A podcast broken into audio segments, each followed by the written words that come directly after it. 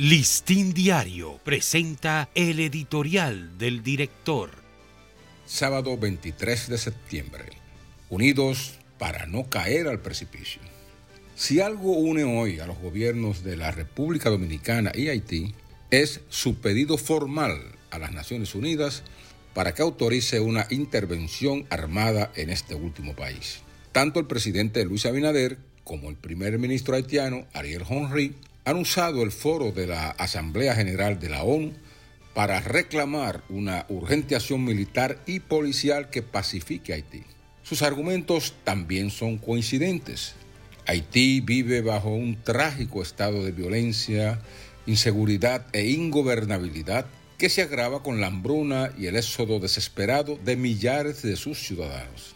En el caso dominicano, esa inestabilidad política y social puede convertirse en una amenaza no solo para la seguridad nacional, sino regional. Con esta inquietante expectativa también coincide el expresidente Leonel Fernández, quien dijo ayer que el estado de anarquía total y vacío de poder es por igual una amenaza a toda Norteamérica. Aunque de telón de fondo esté latente el diferendo sobre el aprovechamiento de las aguas del río Masacre, que ha dado lugar a una severa respuesta dominicana al militarizar y cerrar la frontera, lo imperativo es la intervención y la pacificación.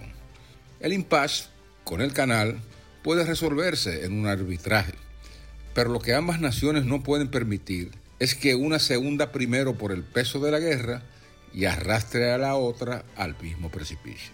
Esa convicción es la que hace posible esta unanimidad de razones de los gobiernos y la que dará la luz verde para que una tropa multinacional entre en Haití, tome el control de una situación cada vez más volátil e impredecible. Este ha sido nuestro editorial.